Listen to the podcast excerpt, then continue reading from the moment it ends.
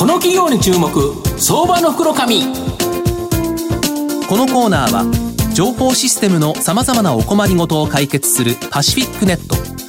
東京 IPO IR ストリートを運営する IR コンサルティング会社フィナンテックの提供を財産ネットの政策協力でお送りします。ここからは、相場の福の神、財産ネット企業調査部長、藤本信之さんとともにお送りいたします。藤本さん、こんにちは。毎度、相場の福の神こと藤本でございます。よろしくお願いいたします。よろしくお願いします。まあ、今日のですね、この番組、あの、来ていただける社長の話を聞くとですね、はい、お昼にあるものを飲みたくなる というふうに思うので、はい、ぜひですね、この番組終わって、お昼ご飯にはですね、成城石井とかローソンに行っていただけるといいかなと思うんですが、えー、今日ご紹介させていただきますのが、えー、証券コード2586東証マザーズ上場、古田古田代表取締役社長、執行役員 CEO の長澤誠さんにお越しいただいています。長澤さん、よろしくお願いします。よろしくお願いします。よろしくお願いいたします。お願いいたします。えー、フルッタフルッタは東証マザーズに上場してまして、現在株価529円、1単位5万円ちょっとで買えるという形になります。千代田区、えー、神田神保町にですね、本社を置くフルッタフルッタは、戦前からですね、アマゾンに移住した日本人が編み出した森を作る農業、経済活動と環境を両立する未来型農業、アグロフォレストリー、これをですね、ビジネスの力で発展に貢献しようと起業した会社になります。2002年に神戸で小さなジュースバーからスタートしています。日系農協カムタと独占販売契約を結び、アマゾンフルーツなどの原料を直輸入しています。主な事業は独自に開発した商品を全国のスーパーに販売するほか原料とその任材料を外食や食品メーカーに販売する事業直営店の運営まあ、そしてオンラインショップという形になります。まあ、健康によく環境にも良い商品、これをですね、世の中に送り出し、えー、未来型農業アグロフォレストリーの発展に寄与する、まあ、ユニークな企業だと思うんですがあの長澤社長が偶然ですねアマゾンフルーツとアグロフォレストリーに出会いビジネスの力でこのアグロフォレストリーを、えー、発展に貢献しようと起用したのが御社だそうですけどアグロフォレストリーとアマゾンフルーツについてそのちょっと魅力教えていただけますでしょうか？はいわかりました、はいあの私がアマゾンへ出かけたのは、はい、あの実はあるあの別のプロジェクトでですね、うん、まだ私があの別の会社に会社に勤務してた時に、はい、まあ、訪問したのがきっかけだったんですが、はい。まあ、あの私もあの、まあ、一般的な知識として、うん、まあ、当時すでに地球温暖化というの言われてましたし、はい、で、ね、実際に行ってみますとですね、うん、そのアマゾンの森林伐採というのが、うん、まあ、思ったよりもひどくて、でこれがですねやっぱりその地球環境を、悪くしてる、でそれがその経済の発展のせいだと、まあ、いうようなことを言われながらですね、うん、えー、まあ、考える時期があったんですが、はい、まあ、たまたまその旅の途中にですね、はい、あの出会ったあの方々が先ほどご紹介いただいたカムタなんですが、はい。あのまあ、私は農業がですね、うん、あの環境を破壊するっていう感覚は持ってなかったんですけども、実はアマゾンのような熱帯地域では、うん、あの単一栽培といいますけど、うん、一つのものだけを大量栽培すると。いうのが、やっぱりその生態系にこう反するということで、実際にですね、えーまあ、土地をダメにしていっちゃうんですね。でそういったことが環境破壊の原因だというのを知りましたしでその知り合った方々はですねその反省から、はい、その畑にですね70種類もの、はい、あの農産物を混植してですね、うん。で先ほどご紹介いただいたまさに森を作るような農業をそれこそフォレストリーということですね、えー、まあ、展開されたんですね、うん、まあ、アグロフォレストリーというんですけど、うんうんアグリカルチャーとフォレストリー、要するにその、えー、あの農業と植林っていう言葉なんですけど、でこれをやってるの驚きましてね、で、まあ、まさにその経済の力でひょっとしてその森をよみがえらしながら、えーまあ、持続的に運営できるんじゃないかなと思いまして。なるほど。そこから農産物を取っていけば全然環境破壊せずにずっと未来を取れるという形になる。その通りなんです。ただ売れなきゃいけないですよねそれ。そこがポイントだと思ったんですね。あの農業のシステムは未来型ですし、うん、これはすごいのがあのできたなと思いましたけども、うん。誰かそれを売る人間がいないとですね。そうですよね。アマゾンフルーツせっかくいろいろできても、はい、それ売らないと結局それ発展しないですよね。そういうことですね、うん、でおまけに、まあ、トロピカルフルーツといいますか、アマゾンのフルーツは未知のものが多いので、まあ、ここをですねマーケティングしなくちゃいけない、そしてさらにその、まあ、アグロフォレストリーという付加価値をですね、まあ、いかに先進国のマーケットに、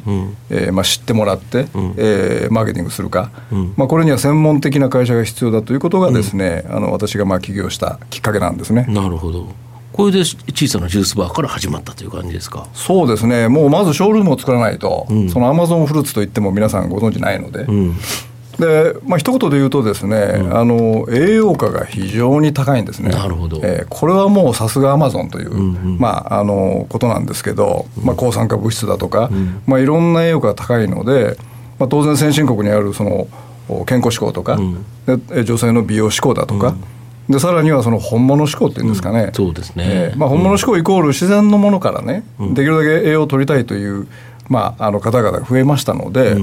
えそこをですねやっぱりその、え当てるべきだと思いまして、お店を作って、まあ、サプリメントのような、まあ、紹介をしながらそして、えー特にその中で一番そのインパクトの強いアサイというですね、まあ、果物を、まあ、フィーチャーしたわけなんです。なるほど。で、御社は2014年12月の新規上場後、このアサイブーム、すごかったと思うんですけど、ちょっと終焉して、ちょっと業績が厳しくなっちゃったという形なんですけど、ようやくですね、なんか明るい兆しが見えてきたとか、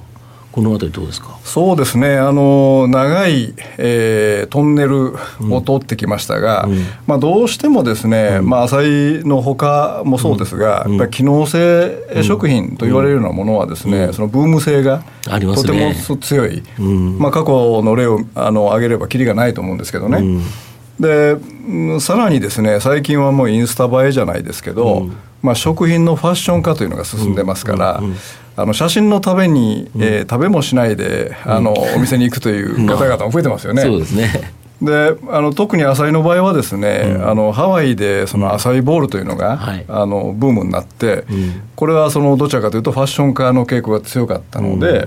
やはりファッションと同じようにですね、時が経てば、まあ、収束していく、まあ、こういう現象なんです。なるほど。まあ、しかしあの浅いというのは本来ですね、あの機能性でもって、あのえーまあ、消費者の間にえ広がっていったですね、まあ、支持を得ていったものでして、で実際にそのブームが去って、まあ、売り上げはあの大きく下がったんですが、えーそのブーム前の、お売り上げとですねほぼ今、あの元同じ、えー状況なんですね。ですから、まあ、これから、あのまだまだ本来の浅いのですね機能性というのが、これ低糖質なんですか？そうなんです。あの実はもういね。えーあの今もう日本の食品業界ではもう低糖質の、あのものがですね非常に支持されますが、まあ浅井はもうあのその名の通り低糖質ですし、でさらにはそのポリフェノールだとに代表されるあの栄養素、そしてですねまたあのオメガと言いますけど、そう脂肪酸がですね非常にその体に良い脂肪酸。オメガ脂肪酸って体にいいんですよね。非常にいいんです。流行ってますよね。うん。流行ってますよね。えあのーがたくさん含んだですね、そういうオールインワンのフルーツってなかなかないんですね。なるほど。ですからいまだにその浅いをしのぐですね、フルーツというものが世の中には出てないと私は思っておりますし、まあそういう意味で非常に大きなポテンシャルが、あのまだまだあるんだということをですね、我々は一生懸命あの訴えているわけです。そうするとやっぱ高齢化社会になってくるとこの浅いで元気になろうという人たちがどんどん増えていく可能性があるという感じですか？そうですねあのまさにあのご老人の方々に、まあ、必要な栄養素をすべて含んでいるのが浅いと言えると思います。あと最近ではですねこの産地直送の取れたて果実1日分 200g をですと野菜をですね低温圧搾し熱による劣化を抑える製法によって素材本来のみずみずしい美味しさと栄養をキープして、まあ、砂糖香料濃縮原料不使用のストレート果汁飲料ふるったふるったプレスが期待の新製品だそうですけどこれかなり特殊な製法で作られてるそうなんですけど。そうですね。あの先ほど申しました通りアマゾンフルーツがとにかく売りが栄養ですので,、で僕たちのモットーはですね、この栄養を壊さずに届ける、要するにお客様の口元までですね、栄養が壊れないで届けるんだというのが我々の企業方針なんですね。なるほど。でそのためにですねいろんな食品技術をトライしてきましたけども、お今の最先端の技術と言えるのがですね、はい。まあ、HPP と言いまして、はい。あの高圧処理というんですが、はいえー、これあの5000気圧をですね食品にかけるんですね、うん、なるほど。あの温度じゃなくて圧力で雑菌をっていうことですか？そうです。まあ簡単に言うと、うん、あの海の底5000メートルにですね、うん、ジュースのボトルを持っていくみたいなものね、はいはいはい何がいいかというと、その熱をかけませんので、うん、えー、栄養がダメージを受けないなるほど。ですね要は雑菌だけダメージを受けると。そうです。いうことですか。でこれによってですね、うん、えー、まあ、できるだけその栄養を残すことができる、うん、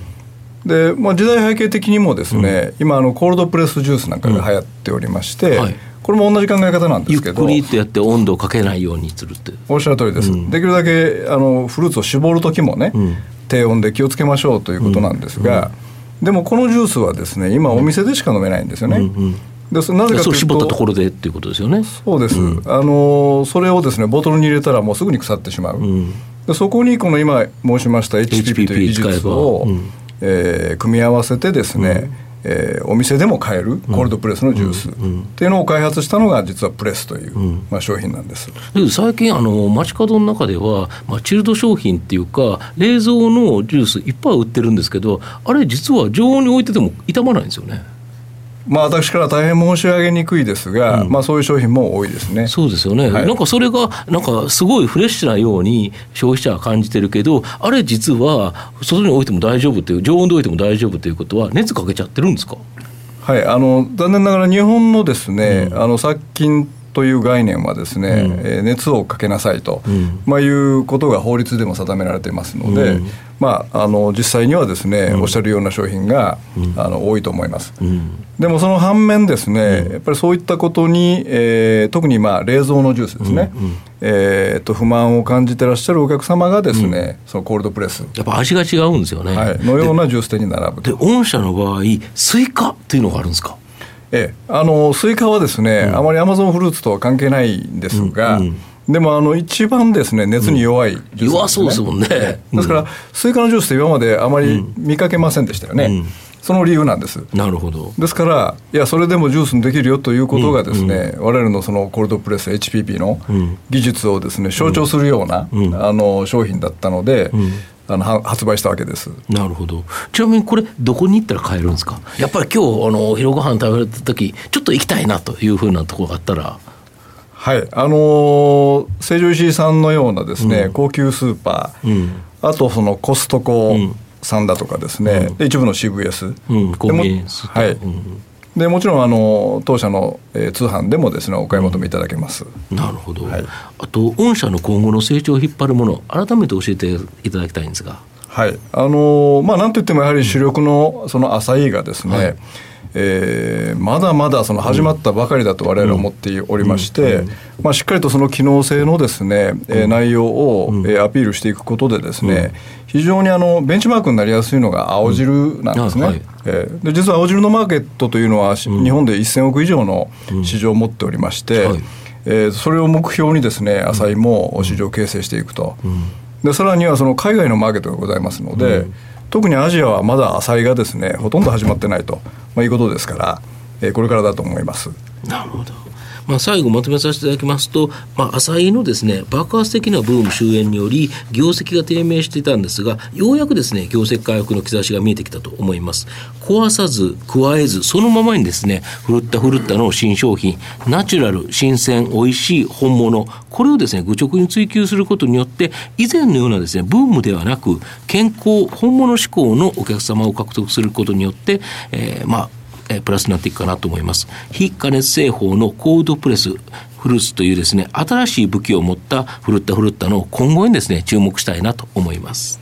今日は証券コード2586東証マザーズ上場、フルッタフルッタ代表取締役社長執行役員 CEO の長澤誠さんにお越しいただきました。長澤さんどうもありがとうございました。ありがとうございました。藤本さん今日もありがとうございました。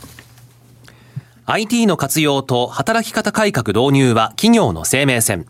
東証2部証券コード3021パシフィックネットは IT 機器の調達、運用保守、通信、クラウド活用まで情報システム部門のお困りごとをまるっと解決し、企業の IT 戦略を支援する信頼のパートナーです。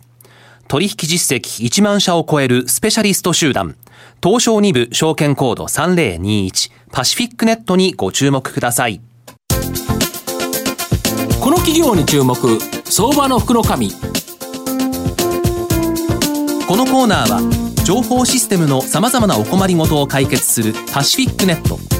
東京 IPOIR ストリートを運営する IR コンサルティング会社フィナンテックの提供を財産ネットの政策協力でお送りしました。